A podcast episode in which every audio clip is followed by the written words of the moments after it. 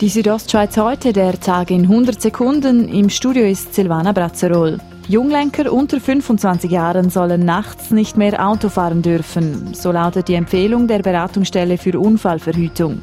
Der Präsident des Bündner Fahrlehrerverbands, Bruno Schlegel, ist kritisch. Ich persönlich bin eigentlich dagegen. Und zwar einfach aus dem Grund, irgendwo kann man überall eine Regel schieben. Irgendwie Einschränkungen da, Einschränkungen dort. Und am Schluss kommen sie überhaupt nicht mehr zum Fahren. Damit widerspricht Schlegel der Meinung des Schweizerischen Fahrlehrerverbands, der die Idee der BFU gut findet.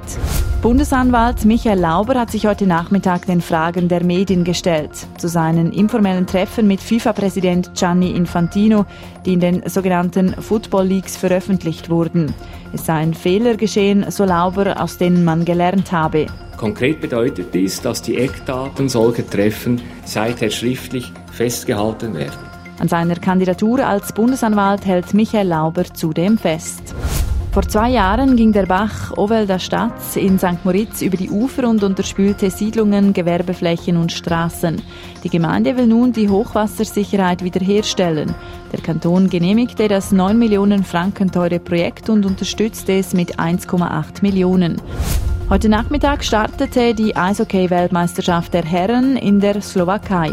Letztes Jahr verloren die Schweizer Herren im Final knapp gegen Schweden. Der Trainer Patrick Fischer sieht es jedoch als Motivation für dieses Jahr. Wir haben eine gute, gute WM gespielt letztes Jahr und jetzt ist jetzt ein Erfolgsdruck gekommen und ich bin sicher, dass wir äh, bereit sind. Das erste Spiel wird die Schweiz morgen Mittag gegen Italien bestreiten.